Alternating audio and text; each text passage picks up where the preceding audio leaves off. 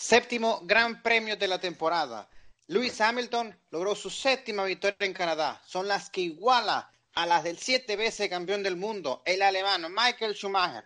Fueron cinco los segundos que eh, definieron el podio de esta carrera. Cinco, igual que el dorsal que tiene el alemán Sebastian Vettel, que el día anterior había logrado su quinta pole position en el circuito Gilles Villeneuve.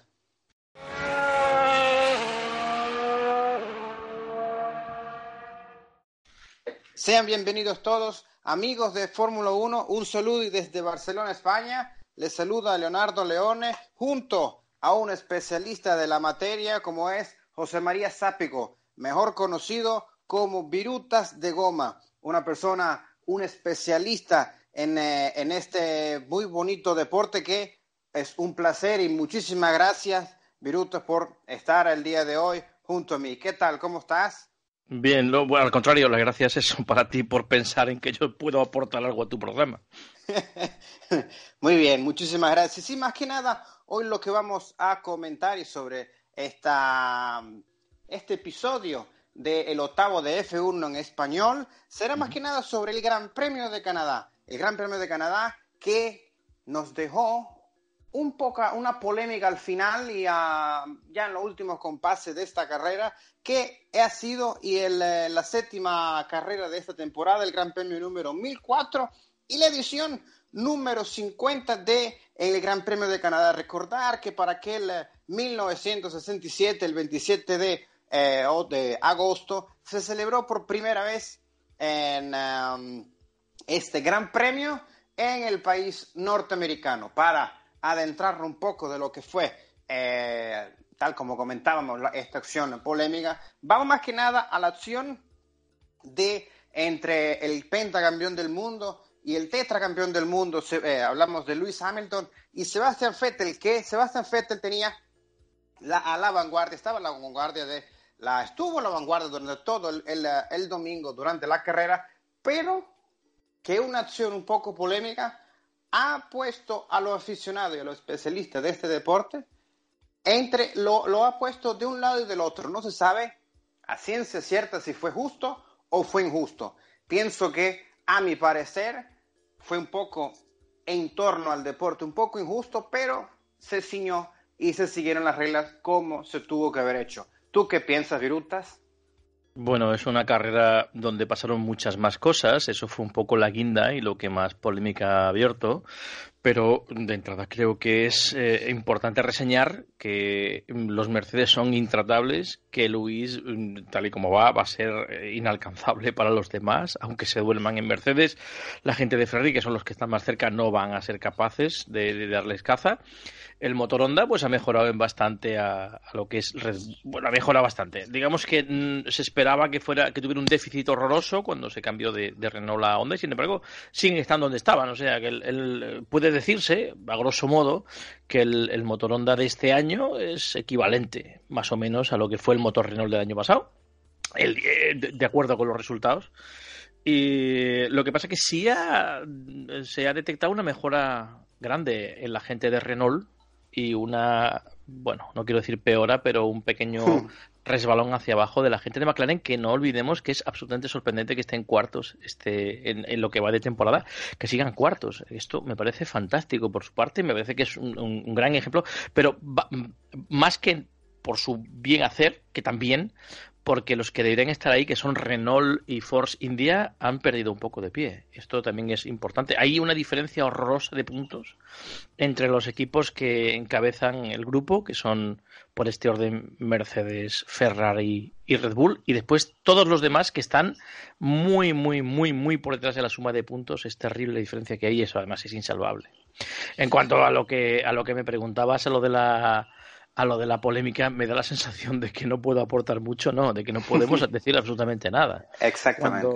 Cuando, alguien me preguntó, oye, que te moje, Zapi, que por qué dices tú esto por Twitter, que es mi, red social favorita, por donde yo más expreso lo que pienso y donde yo, bueno, distribuyo la, algo de información que me llega, poca. Eh, pero sin querer ser maestro de nada, lo que hago es razonar las cosas y la gente termina normalmente convencida de las cosas que digo. Eh, yo ofrezco razonamientos, opiniones muy pocas cuando vi la carrera y cuando vi lo que vi no me gustó, no me gustó el palo que le dieron a, a, Vettel por una sencilla razón. Mira, Sebastián Vettel ha hecho un fin de semana en Canadá fantástico, ha estado de forma global por delante de su compañero uh, Charles Leclerc, que en alguna, en alguna tanda le ha, le ha pintado la cara, que se dice. Lo que pasa es que hizo la pole, salió delante y terminó la carrera el primero, lo que quiere decir que técnicamente, técnicamente, él ganó la carrera y él hizo la mejor carrera de todos. El que gana es el que hace la, mejor carrera de todos. ¿Qué ocurre? Faltando pues, unas pocas vueltas por el final, creo que eran siete, eh, eh, bueno, pues perdió el control de su coche en un error bastante habitual en Sebastian Vettel cuando corre contra presión, mm, algo que no le suele ocurrir, por ejemplo, a otros pilotos de, su, de su generación, como Fernando Alonso o como Lewis Hamilton. Generalmente es muy raro que fallen cuando corren contra presión y a Vettel le pasa con mucha frecuencia. Eh, esto empieza en un error de él, que esto nadie... Sin duda oye, es que le quieres mucho, no, a mí me da igual, no tengo ningún tipo de aprecio uno, cuento lo que hay, lo que hay es que haciendo el mejor fin de semana de todos con un coche estupendo como ha sido el Ferrari en, en, cuanto a, rendimiento por encima de los Mercedes durante todo el fin de semana en, en Canadá, eh, bueno, pues comete un error, se sale de la pista y en su reingreso pierde el control y todos vimos por televisión que de forma mm, aparentemente inopinada y de forma, bueno, pues sin, sin desearlo aparentemente, pues estorba o impide que Luis Hamilton tome ventaja de ese error. ¿Qué ocurre? Los comisarios deportivos dicen que no, que no, que haya habido un movimiento voluntario para entorpecer el avance de, de, de Luis Hamilton, que a, poco más le roba la cartera, que no sabemos tampoco qué hubiera ocurrido si no hubiera estado el muro a su derecha. Exactamente si hubiera habido un, un, circuito abierto, entiendo que esa, ese movimiento se hubiera disimulado, ese movimiento que la, la dirección de carrera eh, demuestra con datos en mano, datos de telemetría, de GPS, del, del, movimiento del volante, de la aceleración, de todo, ellos tienen datos que la gente desde casa, tú y yo desde casa, no tenemos. Y se, demuestra, y se demuestra que efectivamente hay ahí una acción punitiva por parte de Sebastián Vettel, inapreciable desde, desde casa, desde la televisión. Todo aparente, aparentemente es, es una derrapada excesiva, pero todo apunta a que desde el punto de vista técnico se demuestra que esto es voluntario y además de forma asertiva. Entonces, ¿qué ocurre? Mira, si ese muro no hubiera estado hoy, probablemente Lewis Hamilton le hubiese adelantado, pero eso no lo sabemos, no podemos juzgar lo que no ocurrió. ¿Qué ocurrió? Bueno, pues la única oportunidad que tuvo Lewis Hamilton de adelantar a Sebastián Vettel parece ser que se cercenó Hamilton entró detrás y, eh, bueno, pues le metieron, como dicta el reglamento, una sanción de cinco segundos a Sebastián Vettel, que en el tiempo de carrera que le quedaba, pues no fue capaz de encontrar esa distancia, ese gap, esa diferencia, para poder eludir esa sanción y ganar una carrera en la que él entró delante en la meta. Si la dirección de carrera dice eso en base a los datos que ellos tienen y yo no tengo, me parece a mí que yo cualquier cosa que diga ya sobra. sí, totalmente. Y veíamos, por ejemplo, como hablando, como fue Manuel Pirro, que fue el comisario, uno de los comisarios. Uno, de, los comisarios. un trío. Sí, sí. Uno de los comisarios de la carrera del pasado domingo que aseguró que es el, el reglamento exige el, el, el artículo 38.1 que si se pone en, en acción voluntaria, en peligro, o en mm. acción no segura a otro piloto, tiene que ser sancionado con la, con la, con la cantidad de segundos con la que fue sancionado Sebastián Vettel en el domingo. Y recordamos un poco también que, tal como asegurabas tú, Virutas, que eh, bajo presión eh, Sebastián Vettel, el piloto alemán, ocurre, eh, llega, llega al error. Si nos vamos un poco más atrás en lo que significó en el 2011 la carrera más larga de la historia de la Fórmula 1, que fueron unos, más o menos unas 4 horas, 20, minutos, aproximadamente un poco más de 4 horas, que en los compases finales de esa carrera fue Jenson Button con su McLaren, eh, con su McLaren Mercedes, quien puso en, bajo presión a Sebastian Vettel, iba a la, la segunda o tercera curva del circuito, Vettel fue que cometió el trompo y perdió la victoria para aquel entonces en Ferrari.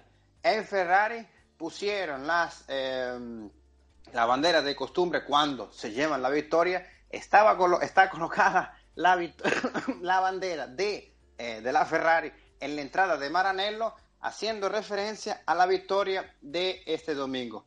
Habrá que esperar un poco también cómo que no sé, no, no, eh, Matías Binotto aseguró que no, eh, no trajeron ninguna actualización, por así decirlo, eh, más que nada desde Mónaco a este gran premio, pero que el rendimiento que tuvieron a lo largo de este fin de semana, desde el jueves, viernes, sábado y domingo, fue más que nada porque ya poco a poco comienzan a entender aquellas cosas que no entendían y que no funcionaban en una SF 90 que poco a poco, que el principal motivo de su bajo rendimiento es el entendimiento de las gomas, de los neumáticos, cosa que es el elemento primordial, es recordar que el único, el único contacto que existe entre el monoplaza y el asfalto, cosa que al no tener una prestaciones y no tener una, una ventana eh, exacta de funcionamiento de las gomas con respecto al monoplaza, puede tener mucho motor y puede ser mucho más eh, veloz en cuanto al rectilíneo en comparación al Mercedes, que a esta altura es imbatible, pero al no tener esta ventana de funcionamiento perfecta, va a ser complicado que la Ferrari se le acerque un poco más a, eh, a una flecha plateada que posiblemente en Francia en dos semanas sigan como están y ya, y ya su eh, proceso de mejora y de actualizaciones de su monoplaza como siempre ha sido espectacular. ¿Qué tal si nos vamos un poco más allá y hablamos sobre también el que fue el top 10, la clasificación de este Gran Premio? Recordar que Sebastian Vettel fue el que cruzó la meta de primera posición, pero fue por la penalización, llegó segundo. Eh, Luis Hamilton de primera posición, Sebastian Vettel y Charles Leclerc, los pilotos de Ferrari respectivamente, llegaron segundo y tercera posición. Valtteri Bottas en la cuarta posición, en la quinta, Max Verstappen en la sexta, impresionante Daniel Richardo que un, el día anterior hizo la clasificación en la cuarta posición. cuarta posición, sí, el, sábado. En la, el domingo llegó sexto. En el domingo, en la séptima posición, llegó Nico Hulkenberg. En la octava, Pierre Gasly. En la novena, el piloto local, que es la tercera ocasión durante la temporada que alcanza la novena posición. Y cerrando el, top ten, el ruso Daniel Fiat, que hacemos un hincapié y hacemos una, una hacemos, ponemos la lupa un poco más que nada sobre, eh, hablando sobre el equipo Renault, que este fin de semana han lucido un poco más consistentes y que poco a poco van dejando también los, eh, los problemas y que van paso a paso, a paso a paso, muy poco, muy lento, pero que van recuperando terreno y que Daniel Richardo poco a poco luce un poco más, eh, se nota un poco más confiable y seguro con su monoplaza que el año pasado, recordar que estaba, hasta el año pasado estuvo en eh, Red Bull Racing. ¿Tú qué opinas al respecto, Virutas? Bueno, vamos a ver, el, equipo Renault eh, está soportado por una marca fundamental dentro de la historia de no solamente de la automoción, sino también del deporte. Renault es, decir Renault es decir carreras, y es decir velocidad. Y entonces llegaron con mucha fuerza, el año pasado acabaron cuartos, entonces este año, en buena lógica, tendría que haberse colado en el, en el grupo de la muerte o estar mucho más cerca de ellos. Y sin embargo, han empezado muy mal han empezado realmente mal y poco a poco van recuperándose. Sería lógico pensar que en función de la potencia financiera y de la capacidad que tiene el propio equipo, con una ampliación enorme de plantilla que han hecho durante el último año, año y pico, tienen casi una plantilla del tamaño de la de, la de Mercedes o la de Ferrari, tienen 650 empleados largos, 670 casi, y entiendo que de ahí tienen que salir cosas. Lo que pasa que Renault firma, Renault marca, está pasándolo mal, muy mal, en, en diversos aspectos, y uno de ellos es el empresarial. De hecho, han estado a punto de, fusionarse con, con la hay que hay que decir que son que son eh, partes muy separadas. Una cosa es el equipo de carreras y otra cosa es la marca. Pero cuando a la marca le va mal el equipo de carreras eso termina teniendo eco quieras o no. Porque hay decisiones que se toman en, dentro de la dirección mm, de, la de la propia marca en sí y entonces a veces esto termina teniendo eco si andas mal de pasta y vas a papá y le pides dinero y papá está en otra cosa y el dinero no llega, pues aquí hay un problema. Entonces, cuando eso, eso al final siempre termina afectando. De hecho, la última información que creo que además es de hoy es que eh, el veintipico por ciento largo, y antes fue incluso más, el cuarenta y tantos por ciento de las acciones de Renault eran del de, eh, gobierno francés.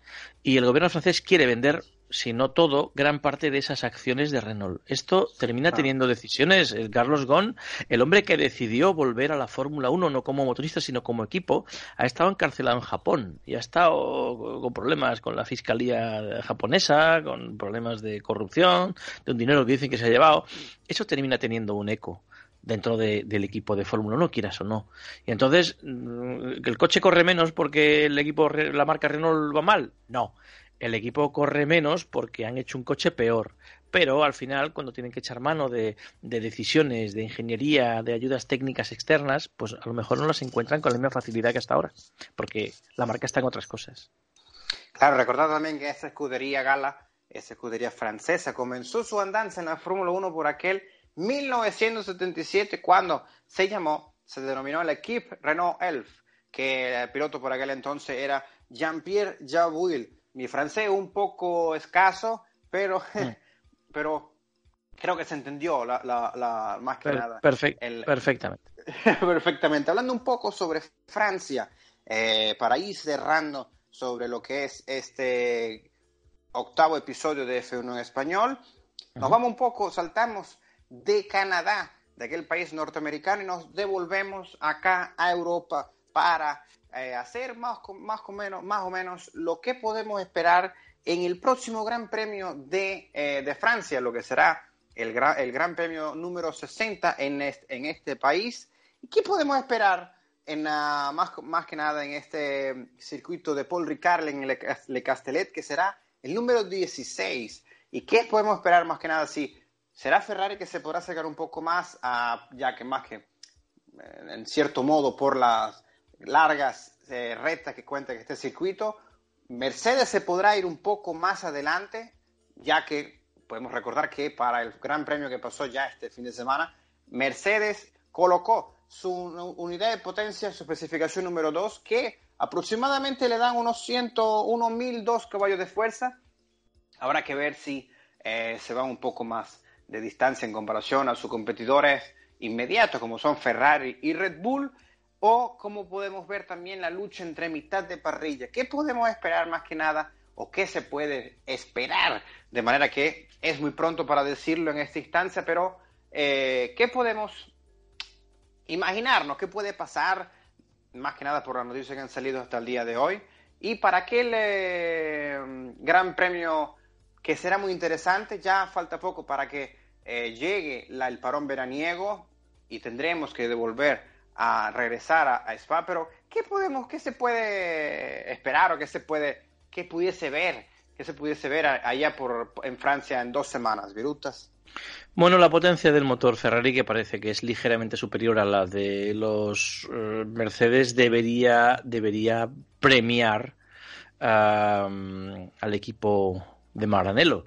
Eh, ¿Qué se puede esperar? Pues, pues mira, yo es que prefiero casi. No me gusta mucho hacer eh, adivinaciones. Eh, sí, sí, soy capaz de ver un poco lo que puede ocurrir a lo largo de la, de la, de la, de la a lo largo de la temporada. ¿Qué puede pasar en Francia? Pues mira, yo te digo ya que va a haber muchos atascos, esto sí te lo puedo garantizar. esto es seguro, esto, pero para esto no hace falta ser un genio, basta con leerse los, los, periódicos del año pasado.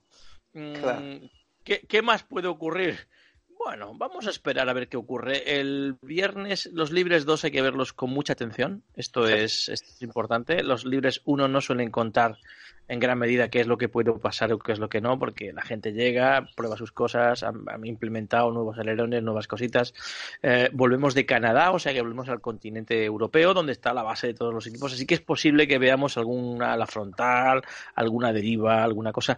No sigo tanto lo técnico como lo propiamente deportivo. Y entonces, eh, ¿qué va a pasar?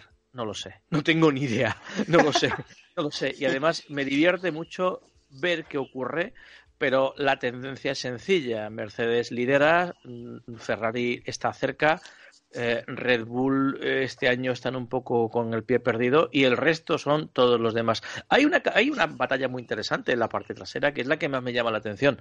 Eh, Renault, alguna carrera Toro Rosso ha brillado, McLaren están, están, están sorprendentes, McLaren han hecho un trabajo fantástico durante este invierno. Los más sorprendentes para mí han sido McLaren. Sabía que iban a mejorar y supuse al principio de año, digo, estos van a acabar acabaron el año pasado quintos, digo, acabaron sextos, digo, este año van a acabar quintos. Si llegan a cuartos, ostras, eso es para tirar cohetes, a terceros no van a llegar. Vamos, de hecho me hice una apuesta, que me bañaría vestido de sirena en la fuente de las Cibeles. Madre mía. Si, llegaban, a terceros, pero eso no va a ocurrir. Vamos, es imposible.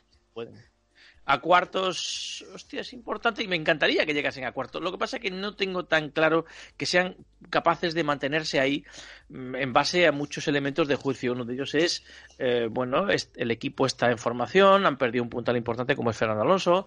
Carlos Sainz está haciendo un año fantástico, mm, Lando Norris lo está, haciendo estupendamente, pero entiendo que, bueno, pues no tienen el nivel que tenía Alonso y lo que él aportaba, que aportaba una pimporra de puntos enorme. Mm, Alonso lo hubiera hecho mejor este año con este coche es evidente, porque lo están haciendo también muy bien los que están ahora que no tienen su experiencia, sus títulos, sus podiums, sus, triunfos, ¿no? Eh, va a estar interesante la zona media. Ja, a ver cómo responde, que, que, están dando alguna de cal y alguna de arena. Eh, los, los, Renault, básicamente. Quiero ver cómo, cómo suben, porque eh, ha sido muy triste y muy sorprendente para mal cómo han empezado el año, pero creo que eso va a mejorar. Sí, tal cual, tal como, asegura, ah, tal como aseguras tú, que se habló un poco también sobre McLaren. Carlos Sainz ha estado tres veces en en, dentro de los puntos y Landon Norris, que una de las cosas que más me impresionó de Landon Norris fue el pase que realizó en por fuera en Bahrein. La calidad que, que cuenta, con que cuenta este piloto eh, británico es muy buena, de verdad me ha impresionado y con, la, y con lo precoz en cuanto a edad, si podemos hablar. Pero, lamentablemente, llegamos al final de esta octava, de este octavo capítulo de F1 en español. Nuevamente te agradezco, Virutas, por estar acá otro día con nosotros, por estar en esta, en esta, en esta edición de, este podcast un poco corto, pero con tanta información y con, y con tanta cosa que podemos hablar de este bonito deporte que tanto nos gusta a nosotros, eh, se nos queda corto. Pero eh, será hasta otra próxima edición ya esperaremos y tal como aseguramos dejar un poco de incertidumbre y de para el, próximo Gran Premio de Francia. Ha sido un placer. Yo, Leonardo Leone, desde aquí, desde Barcelona, España, junto a un crack, una persona que sabe mucho de este deporte, como lo es José María Zápigo, eh, mejor conocido como Virutas de Gomas. Hasta una próxima edición y un saludo desde aquí y muchas gracias. Muchas gracias a ti por invitarme.